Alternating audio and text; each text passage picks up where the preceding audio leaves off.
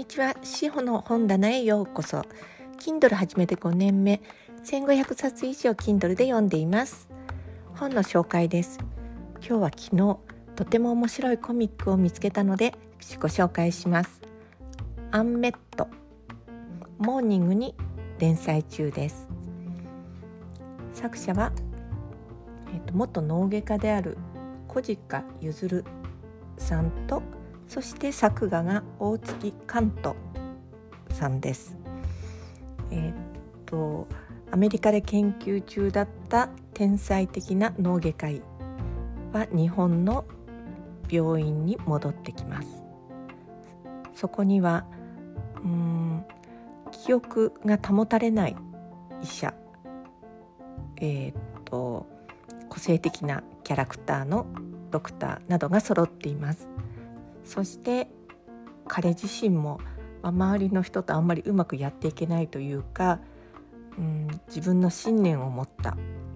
でも天才的ですから手術などはうまい。そういうドクターです。ねあの昨日どうしてこれを見つけてしまったのか。もうあのアマゾンのおすすめは素晴らしいと思っているんですけれども4巻まで出ていて4巻まで読んでしまいました。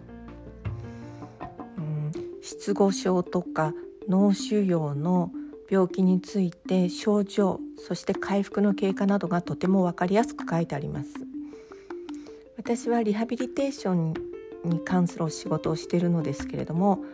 ああこんなに手術が上手で患者さんのそして患者さんの家族の気持ちが分かってくれる脳外科の先生がいてくれたらなというふうに考えました。うんあの本当にこう症状の説明の仕方なんかも上手なんですよね。それってとっても大切なことで現在はつい画像診断を中心に行って患者さんの症状そのものを見ないことがありますが、えーとここに出てくるドクターは違います、えー、このアンメットという言葉ですが私も不勉強で知らなかったんですけれども、えー、調べてみますとまだ満たされてない医療ニーズ。うん割と片頭痛とかあの、まあ、認知症なんかよくありふれていても治療法が見つかっていない、えー、疾患に対しての治療ってとても待ち望まれてますよね。そういう、えー、とまだ対処されていない領域治療が見つかっていない領域の、えー、医療ニーズを指すようです。勉強になりました。え、4巻が出たばかりですがすでに5巻が楽しみです。モーニングという雑誌に